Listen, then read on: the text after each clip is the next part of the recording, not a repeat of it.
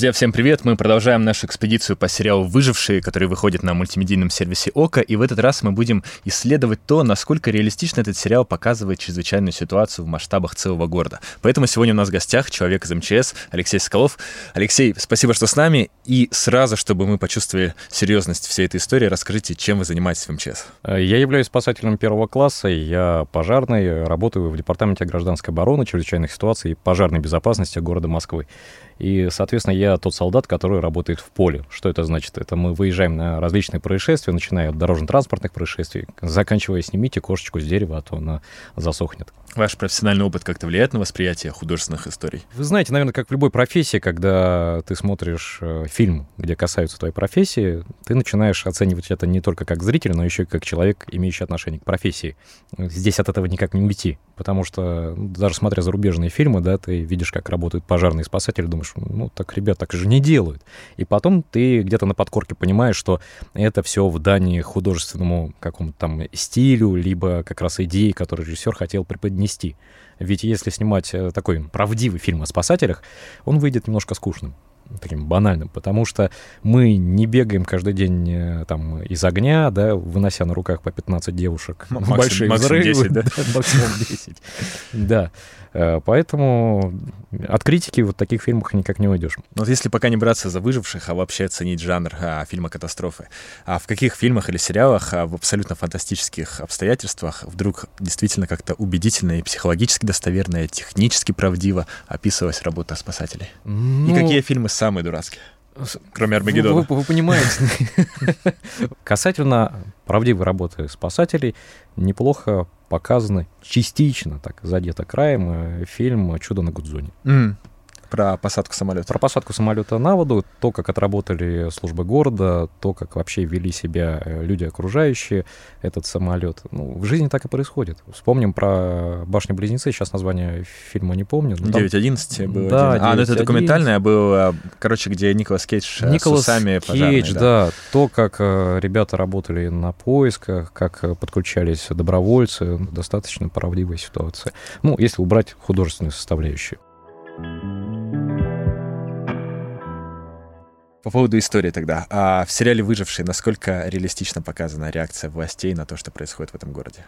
Нужно сразу сделать допущение, что мы не знаем, что происходит в других городах. То есть, возможно, если вся страна в хаосе, да, то это одно поведение властей. А возможно, что все происходит только в этом городе, где вдруг какая-то болезнь начинает быстро всех заражать. Вот если допустить, что все происходит только в этом городе, сериал реалистичен? Он, да, реалистичен. Объясню почему. А, смотрите, значит, когда происходит некое событие да, чрезвычайного характера, у нас э, всегда нужно делать сноску на то, что первыми э, будут реагировать, создавать координационный штаб, это местные власти, потому что они являются исполнительной властью, и на них завязаны вообще все мероприятия, связанные с ликвидацией ЧС. Потом... А в их подчинении сразу, пожалуйста, мы, объясните, мы... в их подчинении находится кто? В их подчинении находятся все.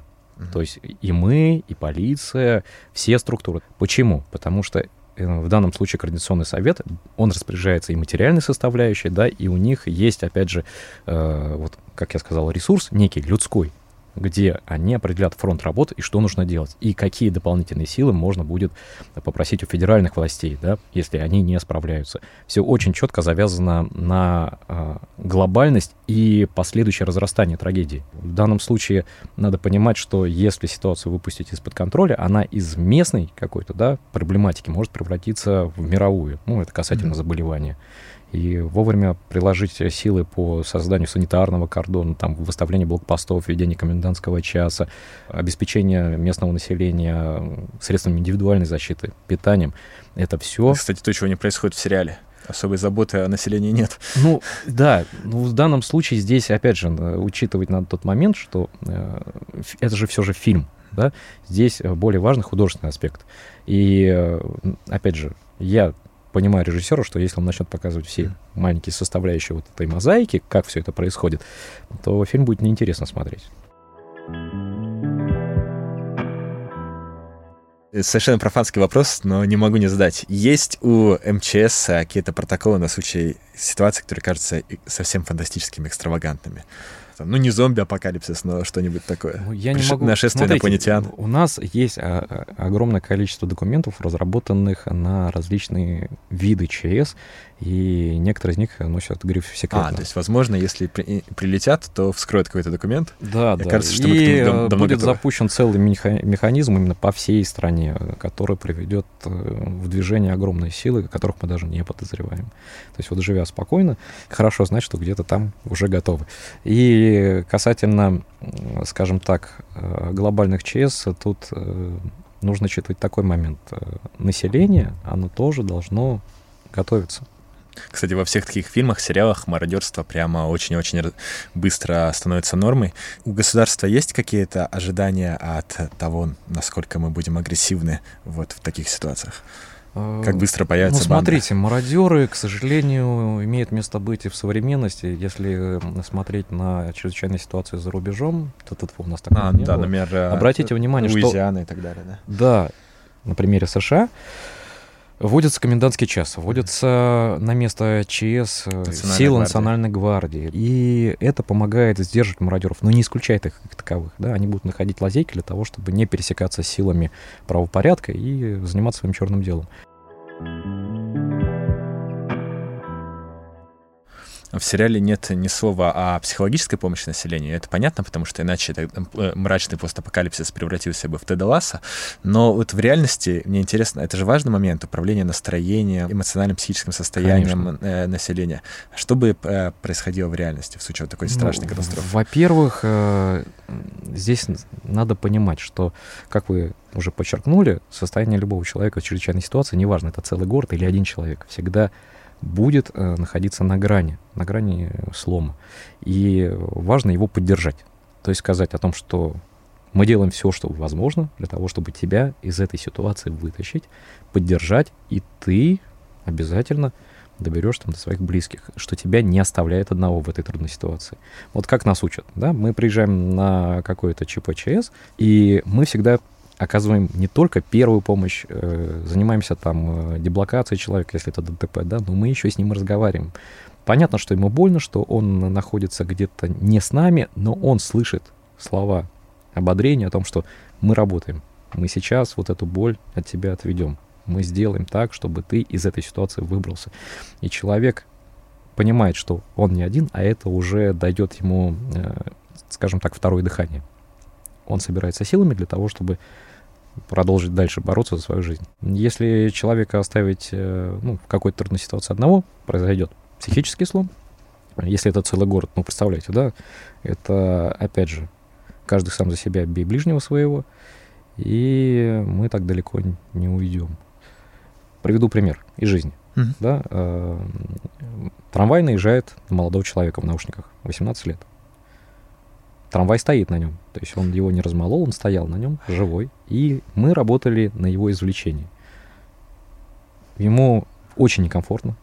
Для него жизнь вся уже не то, что в виде мультика пронеслась под глазами окончена, ему кажется, что ну, дальше на ноги он не встанет. И ты, когда с ним работаешь, говоришь, что ты из этой ситуации выберешься, уже вертолет прилетел, мы сейчас тебя отсюда извлечем. И когда ты его достаешь, благодарные глаза говорят о многом, о том, что ты сделал все правильно, и человеку подарил второй шанс. И он это сам понимает, что жизнь не кончена, она продолжается. В сериале в четвертой серии есть момент, когда герои пытаются вырваться за пределы города, и для этого они дают взятку военным. Вот как вы думаете, роль коррупции во время супер чрезвычайной ситуации, она все еще будет существенной или в такие моменты прям все это исчезает? Я могу сказать субъективно, да, что коррупция никуда не уйдет. Э, коррупцией поражены многие люди в мире. Я не конкретно нашу страну, да, вообще в мире.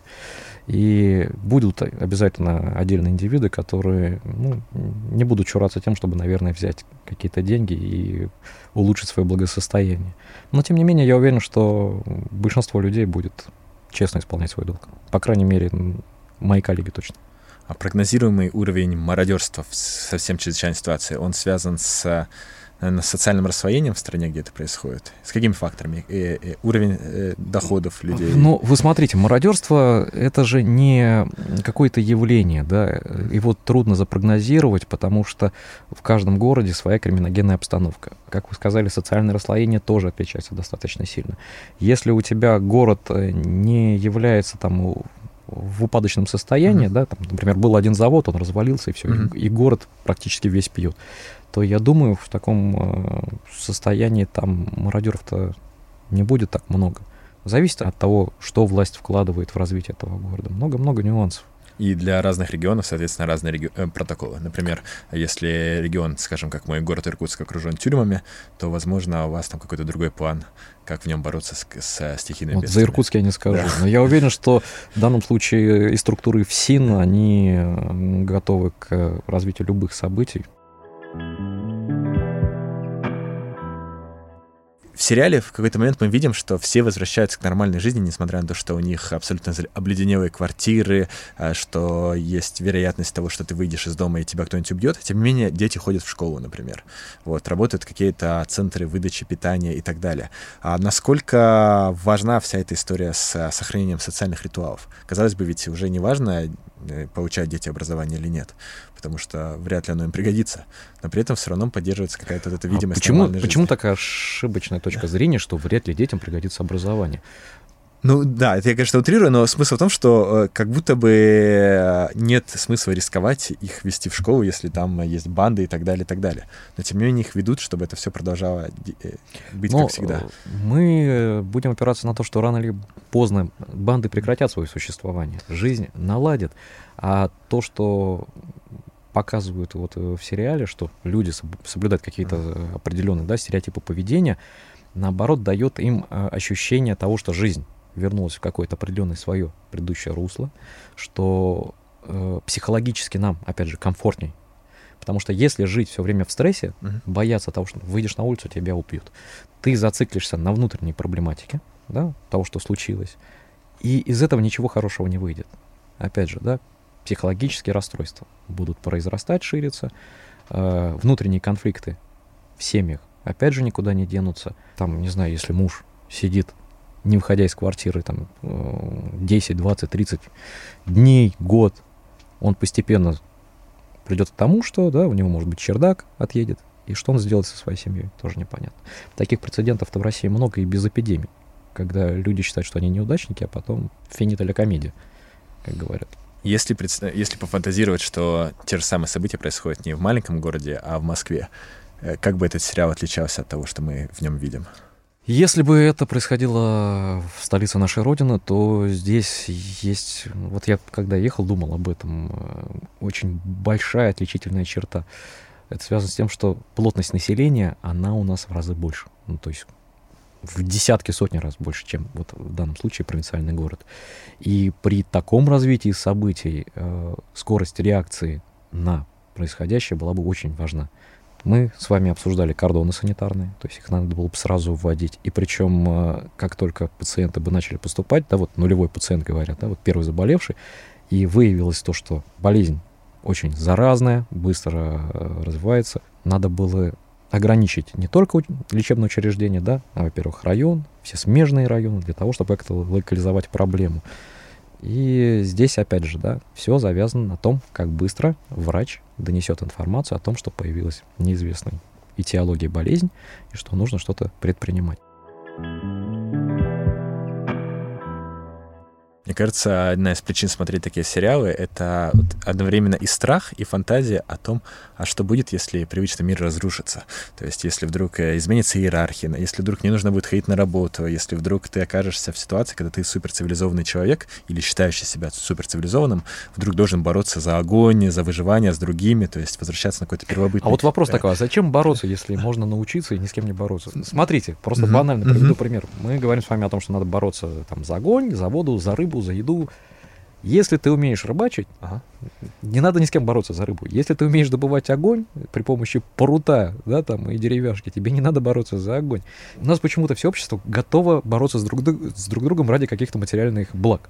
Ну, а может быть, проще создавать совместно. Но это, это же очень оптимистичный вариант. А мы, это, деле, это мы сейчас возвращаемся к тому, что наконец-то крышки от фанты пригодились. Fallout, да, 76. Да, да, да. Все, теперь я богат. Теперь я очень богатый. Просто в чем идея-то? В том, что суть государства в том, что мы делегируем очень много вещей, да, государству. Например, нашу безопасность, скажем. Не я сам должен быть супер-супер э, подготовленным смотрите, мы делегируем а государству, и государству не доверяем. Да, да, это парадокс, вот. И вдруг мы знаем, что если наступит эта жуткая ситуация, как в таких сериалах или фильмах, фильмах, то, скорее всего, на помощь тебе не придут, и те навыки, которые ты развивал, окажутся бесполезными. Например, ты очень крутой программист, но чтобы защитить свою семью, тебе на самом деле нужно было всю жизнь отжиматься.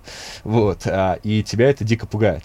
И если мы вспомним, а, что происходит в первой серии mm-hmm. «Выживших», то мы видим, как подготовленный мужчина, который прошел ЦАР, Сирию и так далее, mm-hmm. как он оказывается более эффективным в новом обществе, чем вот этот быстро умирающий ну, парень, который был таким среднего класса и так далее. Да, и так да, далее. это я помню. Но и, и чувствуется это мы просто, жизни, да. опять же, приходим к многим э, рассказам, романам про апокалипсис, когда говорят о том, что, возвращаясь в первобытное общество, у нас править балом будут кто?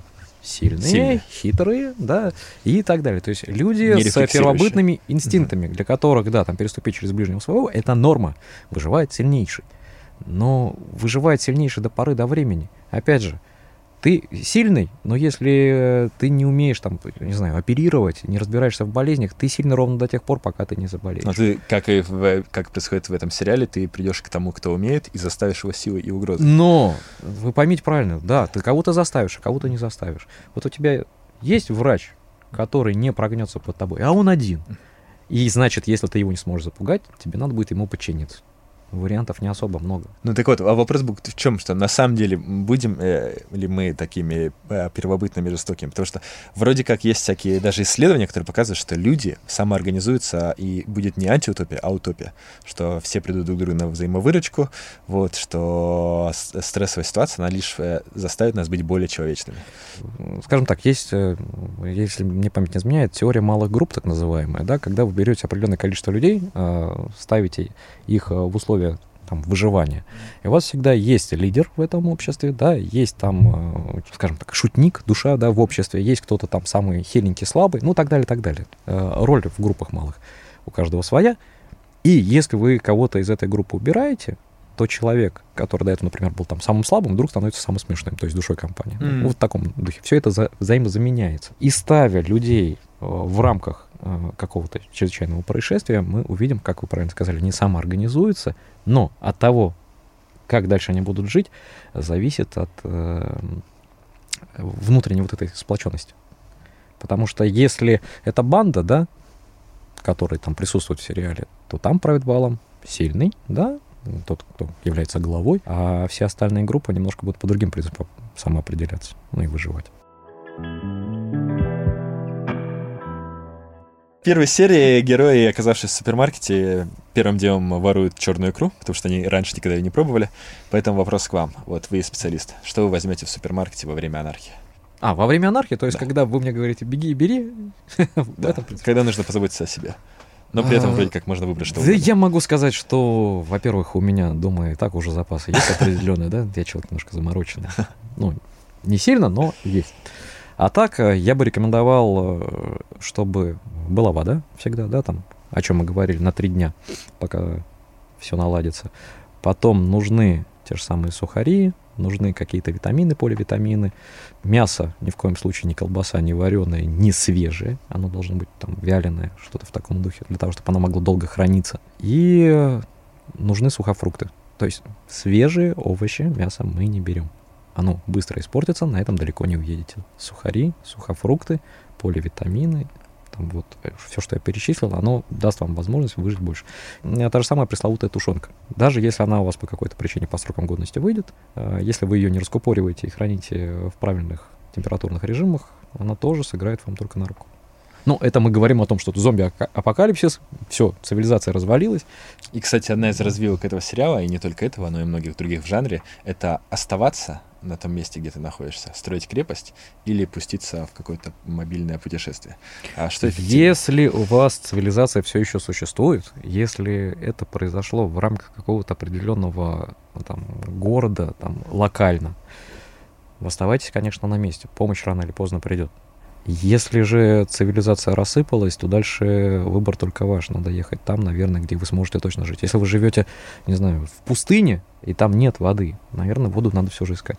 Потому что вода вам даст возможность выжить. Здесь вы будете смотреть уже на происходящую обстановку сами и прогнозировать, что может дальше быть. Потому что в случае развала цивилизации никто вам руку уже, наверное, не протянет помощи. То есть наши герои, которые отправились в деревню, в принципе, наверное, поступили верно.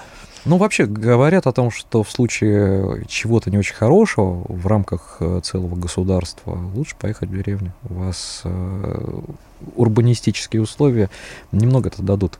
Если инфраструктура начнет рассыпаться, о чем мы уже с вами говорили, да, там свет выключили, воды нет, банды мародеров, ну, долго вы в таком городе протянете, особенно зимой без отопления, да, тут вышел, рубить-то нечего. А в деревне на охоту сходил, рыбку половил, ну, если повезет, если ты не программист, да?